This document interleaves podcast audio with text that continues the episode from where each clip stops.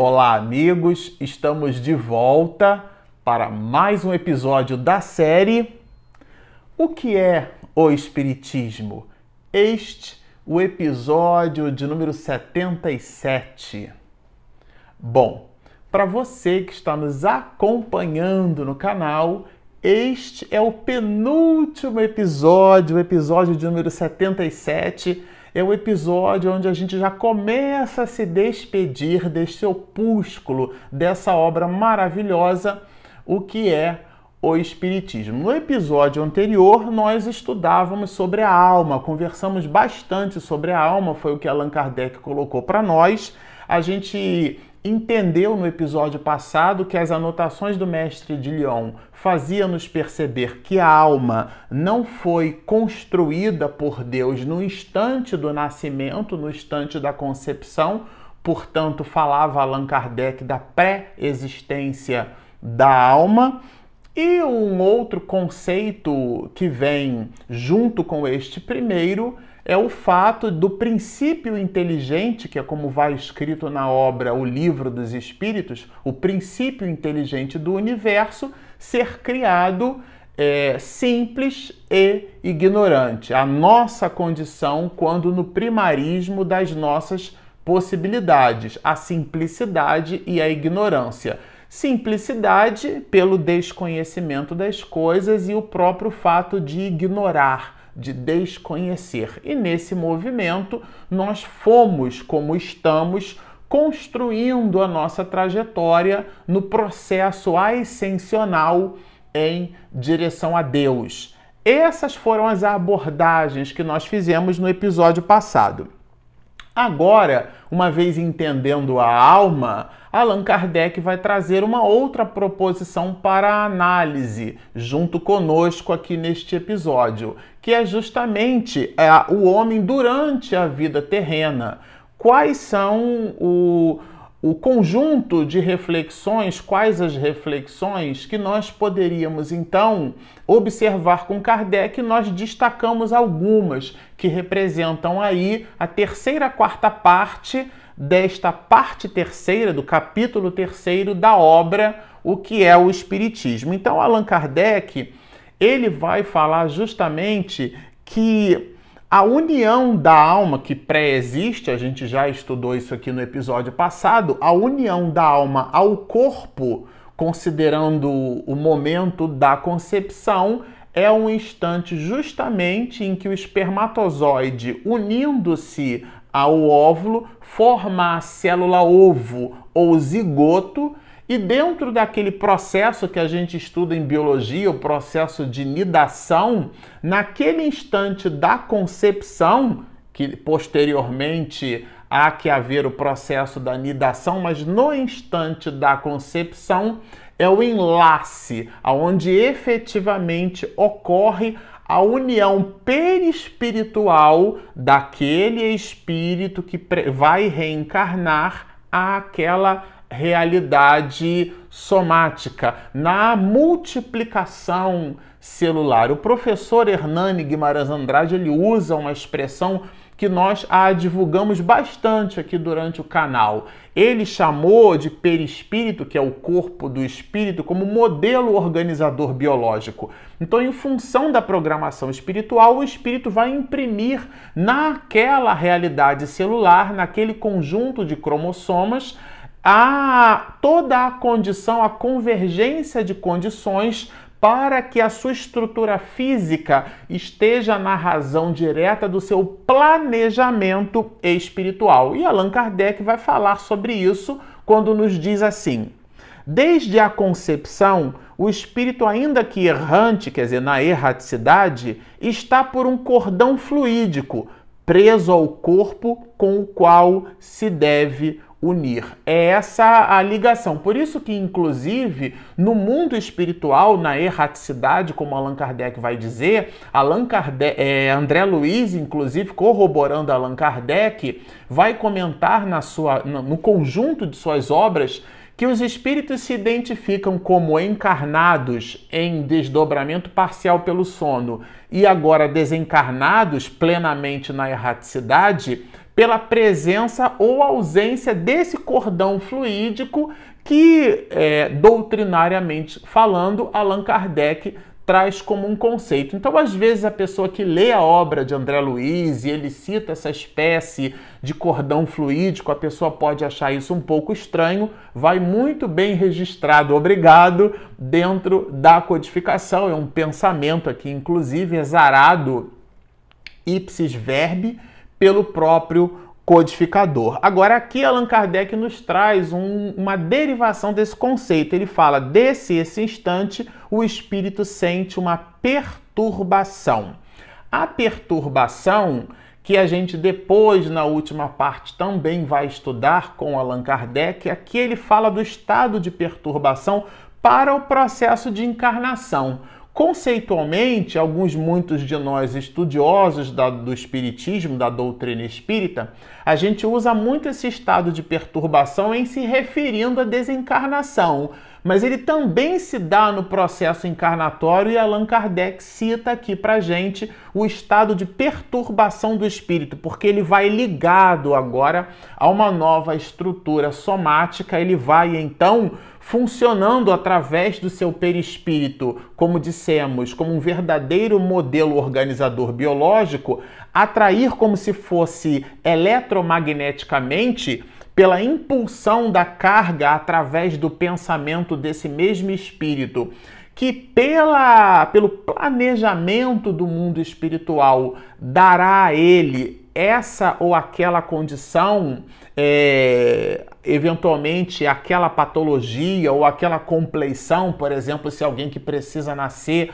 para, é, dentro da sua vivência, é, ter é, o canto como fazendo parte de suas possibilidades, ela, essa pessoa, esse espírito, certamente terá na laringe uma compleição física do ponto de vista fisiológico, apresentará desdobramentos nessa oportunidade, favorecendo o seu planejamento. Como algumas dificuldades, algumas deficiências físicas, que a gente chama de deficiência genética, ou mesmo aquelas deficiências congênitas, que são. É, é, conquistadas, vamos dizer assim, dentro do processo gestacional, essas patologias, essas oportunidades, algumas muito graves, muito duras para a família, para a alma, para o próprio espírito, para os familiares, são todas fazendo parte de um planejamento espiritual. E elas irradiam para o espírito que vai nascer justamente esse estado de perturbação que Allan Kardec se refere. Então, de novo, a perturbação aqui não se aplica única e exclusivamente ao processo de desencarnação, mas ao processo é, de encarnação também.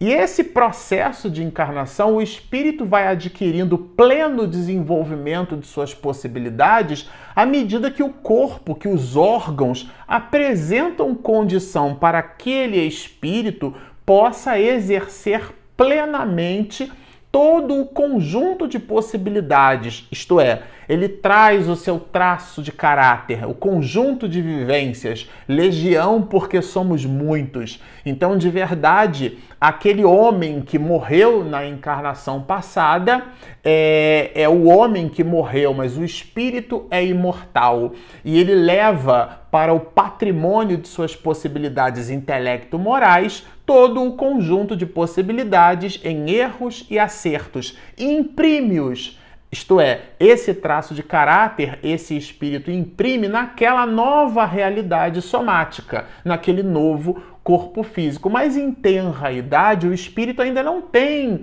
essa plena possibilidade. Por isso que o estado de infância é um movimento, é um, é período sensacional, vamos dizer assim, fundamental para que os pais imprimam conceitos para os seus filhos, porque o espírito ainda está num estado de torpor, vamos dizer assim, e ele é mais acessível, vai nos dizer todo o conjunto de biografias espíritas, mais acessível às impressões que recebe. O processo educacional ele vai se fazer muito fortemente. Por isso que nos mundos superiores o estado de infância é menor porque esta necessidade do espírito é diretamente proporcional ao seu estado evolutivo. Quando ele está numa condição como a nossa, em mundo de provas e expiações, que é o a, que vivenciamos, né? deixando esse mundo e entrando no mundo é, de regeneração, já é, entrevendo o crepúsculo, esse período é largo. À medida que nós vamos evoluindo, esse período passa a ser então menor. Allan Kardec traz esta contribuição não se podem manifestar senão proporcionalmente ao desenvolvimento dos órgãos. Então, o espírito vai adquirindo senioridade sobre si mesmo. Bom, mas continua aqui o mestre de Lyon quando nos diz, ele vai é, estabelecer linhas de raciocínio, é, por exemplo, como o fato de que nós nos ligamos uns aos outros dentro desse ambiente familiar, sobretudo em que nos encontramos, por afinidade, nós, os espíritos, seja através do nosso ambiente é, escolar, do nosso ambiente profissional. É, é, Chico Xavier, é, ele inclusive possui uma exortação quando nos diz, né? Você, você nasceu no lar que precisava nascer, vestiu o corpo físico que merecia, mora onde melhor Deus te proporcionou, de acordo com o seu adiantamento. E aí ele continua, dando-nos a perceber que as, as escolhas de vida são todas nossas. Nós escolhemos os nossos amigos, a nossa profissão, as nossas circunstâncias. Mesmo que pensemos que não as escolhemos, são o resultado da produção do ontem em relação ao nosso futuro. Portanto, o nosso ecossistema de vida fala muito das nossas afinidades. E os pais, por esse motivo, como nós dissemos anteriormente, representam o epicentro no processo de educação dos filhos, desse espírito que acaba de nascer. E por isso mesmo representam nessa análise verdadeiros missionários. Possuem a missão, a incumbência de Deus, porque os filhos não são nossos, por mais amor e carinho possuamos por eles eles são filhos de Deus. Na verdade, é uma relação de irmandade. E porque nascemos primeiro, adquirimos mais experiência e, e depois, no casamento, recebemos essa incumbência pelo, pelo patrimônio da possibilidade da maternidade ou da paternidade, os filhos para educarmos. Então, nessa visão, entendemos ser, e Allan Kardec traz isso aqui, como análise para nós a paternidade e a maternidade como sendo uma missão. O que acontece as mais das vezes é que esse processo é, na vida familiar, se você está nos ouvindo pelas nossas ferramentas de podcast, se você está nos assistindo aqui pelo nosso canal no YouTube, você já deve ter vivenciado, conhece ou mesmo vivencia um cenário familiar que não é cheio de sintonias e maravilhas. Existem distonias, vamos dizer assim, antipatias nas relações familiares. E aqui Allan Kardec vai nos dar essa pista quando nos diz assim, olha, são espíritos que não se ligaram na mesma família por simpatia, mas com o fim de servirem de instrumentos de provas. Olha só isso, gente. Uns aos outros e muitas vezes para punição do que foram em existência anterior. Nós observamos isso, por exemplo, na obra Nos Bastidores da Obsessão, quando a gente percebe toda a trama aportada ali nessa obra maravilhosa, em 16 capítulos, pela entidade veneranda Manuel Filomeno de Miranda, que mostra as relações familiares. O, o espírito de Mariana, a jovem Mariana, que simplesmente detestava o seu pai, Mateus, e o desdobramento da obra vai nos fazer perceber que eram amantes de existências transatas e agora nessa vivência, porque porque efetivamente aportavam nessa existência um cenário que não foi resolvido na anterior, nutriam uns pelos outros uma grande antipatia. Então, é, isso é observado. Inclusive, faz-nos Kardec perceber que justamente esse espírito de dignidade que a gente encontra em, alguns, em algumas muitas pessoas por exemplo, você visita um, um, ambiente pobre, né? E aí você pode encontrar ali alguém com traços de dignidade. Comentávamos isso no vídeo passado, aonde Emmanuel relata, por exemplo, a sua condição em há dois mil anos como um senador e depois, no livro subsequente a 50 anos depois, como escravo nestório. E deixa ali perpassar a sutileza das suas impressões em, existência em existência anterior, no caso, na condição de um senador. Mesmo agora estando reencarnado como um escravo, todo o patrimônio intelecto-moral do espírito, por mais o esquecimento do passado, o espírito revela. Então a gente percebe é, é, determinada finesse em algumas pessoas, mesmo que num ambiente inóspito. É o patrimônio conquistado pelo espírito, é, por assim dizer. Falando ainda um pouco mais sobre as simpatias e antipatias que Allan Kardec vai explicar em cima desses processos de relação fluídica, o, o texto nós re, é, resolvemos separar ipsis verbi porque a explicação de Kardec é sensacional para o nosso entendimento. Vai nos dizer assim o mestre de Lyon. O perispírito irradia ao redor do corpo, formando uma espécie de atmosfera impregnada das qualidades boas ou mais do espírito encarnado. Duas pessoas que se encontram experimentam pelo contato desses fluidos a impressão sensitiva, impressão que pode ser agradável ou desagradável. Os fluidos tendem a confundir-se ou a repelir-se, segundo a sua natureza semelhante ou dessemelhante. É assim que se pode explicar o fenômeno da transmissão do pensamento. Bom, explica também a simpatia e a antipatia que alguns, muitos de nós possuímos uns para com os outros. A minha avó Maria tinha uma expressão, né, muito popular dela, que ela dizia assim: "O meu santo não cruzou com o santo do outro", dando a perceber na ideia de santo que o mentor espiritual dela, ou o anjo guardião dela, não gostou muito do anjo guardião do outro o que particularmente não combina muito com o conjunto de informações da doutrina espírita. Mas extrapolando essas observações, numa análise mais terra a terra, ah, eu não gostei daquela pessoa. São essas as relações fluídicas, é desse assunto que fala Allan Kardec. Às vezes a pessoa não nos fez nada, ela nem abriu a boca.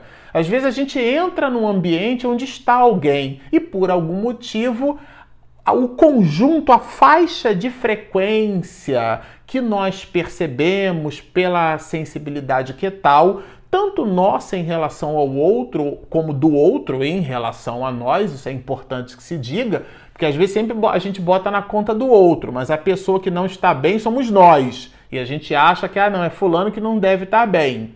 E nós nos impregnamos, então, desses processos fluídicos. Mas aqui é justamente disso é, que Allan Kardec vai dizer. Sobretudo, é, da nossa condição de decidir, né? Aqui há um conceito que a gente chama de livre-arbítrio, que é a liberdade em arbitrar, a liberdade de decidir. O homem, quando encarna, possui um conjunto de possibilidades. O processo decisório faz parte do processo evolutivo. A semeadura é livre, mas a colheita é obrigatória. Esses mecanismos que Allan Kardec é, vai trabalhar para nós e depois André Luiz vai chamar de lei de ação e reação, como um mecanismo de causa e efeito, presente também na terceira quarta parte da obra O Livro dos Espíritos, quando Allan Kardec coloca as leis morais de Deus como fazendo parte dos mecanismos do universo, não é só da Terra, vamos perceber que o epicentro dessas questões gira em torno da liberdade de arbitrar, isto é, da liberdade de decidir. Então, é, com isso, todo o conjunto de consequências dos desdobramentos, aquilo que nós então poderíamos interpretar como sendo a maldade, é simplesmente o resultado natural das nossas escolhas. É como alguém que comesse uma feijoada muito pesada e depois tem a consequência da indigestão. Não dá para botar na conta da feijoada, mesmo chamando de feijoada light. A pessoa come muito. Uma vez assistindo lá uma conferência do Alberto Almeida, ele fala bastante do açaí. A pessoa toma um pote, dois, três potes de açaí. Depois ele, ele começou a dizer que toma um leitinho, um tucupi. E aí começou a citar um monte de, de, de iguarias do norte do país, né? Que dá até uma certa água na boca, mas o fato é que empanturra a pessoa. E depois ela tem a, o resultado daquela insensatez, que é a consequência natural e orgânica. Então Allan Kardec vai dizer que as causas dos males do mundo está na nossa imperfeição, sobretudo quando nos diz assim: as aflições do homem de bem são, pelo contrário, seguidas de uma felicidade tanto maior e duradoura quanto mais resignadamente ele soube suportá-las. Aqui é o outro lado da moeda. Se a pessoa sofre com resignação, se ela entende que a verdadeira vida é a vida espiritual, é um instante de dor de barriga. Por mais doa, aquilo vai acabar. E a pessoa lembra realmente com certo desconforto, mas já passou como é o recado de Maria, que uma vez numa dificuldade muito grande, né, isso vai inclusive escrito lá naquela deliciosa obra de Ramiro Gama, lindos casos de Chico Xavier, colocando ao pé da cama, isso também passa. É o pensamento do espírito imortal. As dificuldades passam e o que fica é a lição para o espírito. Fica a lição quando ele depreende a lição, porque senão ele precisa, como o objetivo de Deus é que aprendamos, ele precisa repetir de série. E aí constrói-se um processo cíclico, é aquele círculo vicioso, até transformar-se num círculo virtuoso. Bom, aqui é um conceito muito importante, a gente diria assim, é importantíssimo quando a gente fala desses mecanismos de reencarnação. Allan Kardec vai nos dizer assim: nem sempre uma vida penosa é expiação. Muitas vezes é prova escolhida pelo espírito que vê um meio de avançar mais rapidamente conforme a coragem com que saiba suportá-la. A gente às vezes tem essa mania de atribuir tudo o espiritista às vezes bota na conta da reencarnação. Ah, tá assim porque na outra fez uma coisa muito ruim. E na passagem do evangelho, por exemplo, quando os discípulos perguntam para Jesus: "Senhor, quem pecou? Foi ele ou foi a sua família do cego que se apresenta para ser curado? E Jesus vai dizer que não, nem ele nem a sua família. Porque nós temos esse malveso, vamos dizer assim, de transformar a nossa relação com Deus como um punhal, como se Deus fosse de fato um tirano. E de verdade, a lei de Deus é, é de amor. Deus é amor, vamos aprender. O que Deus quer é que efetivamente aprendamos. Aqui ele vai inclusive trazer a riqueza.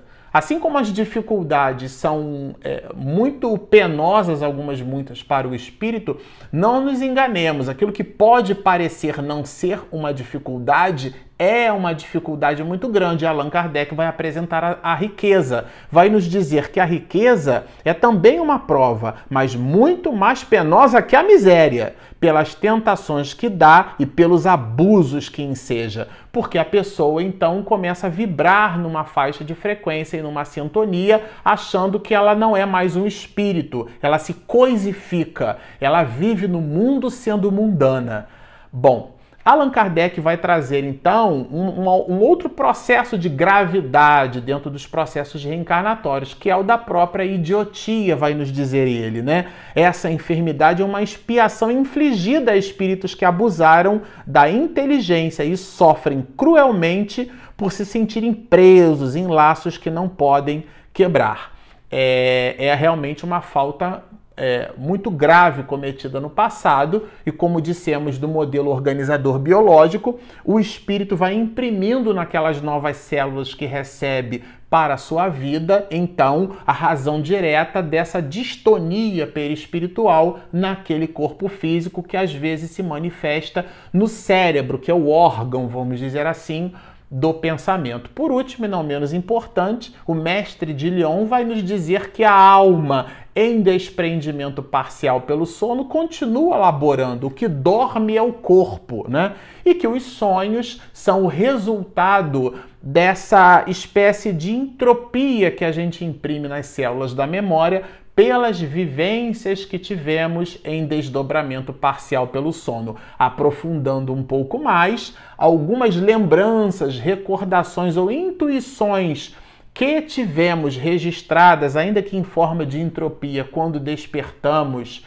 é, do sono, essas lembranças podem ser é, momentos em que espíritos benévolos nos apresentam determinados conselhos, norteando então a nossa vida. E ele, Allan Kardec, vai chamar essas impressões de pressentimento. Esse pressentimento pode ser então por nós entendido desta forma. Aqui, para nós encerrarmos, ele vai falar justamente considerando esses mecanismos e essas abordagens de evolução do que ele mesmo vai chamar de progresso social. Quando o espírito evolui, quando os espíritos evoluem, a sociedade na qual ele está inserido, essa sociedade também vai evoluir. E o mestre de Leão vai nos dizer assim: os espíritos encarnam em um meio simpático e em relação com o grau de seu adiantamento. Isso explica, inclusive, por que determinados povos possuem características muito comuns, porque os espíritos que ali encarnam naquele povo, naquela nação, são espíritos voltados para uma convergência, para um grau de afinidade em relação ao escopo de suas próprias movimentações encarnatórias. Bom, nós ficamos por aqui. Como você observa, é um material simplesmente maravilhoso. E como sempre fazemos ao final do nosso vídeo, convite para se você que está nos assistindo ainda não se inscreveu no nosso canal, por favor, Espiritismo e Mediunidade. Nós temos o nosso app disponível gratuitamente na Google Play e na Apple Store. Está feito o convite. Baixem o nosso app, sigam-nos e muita paz.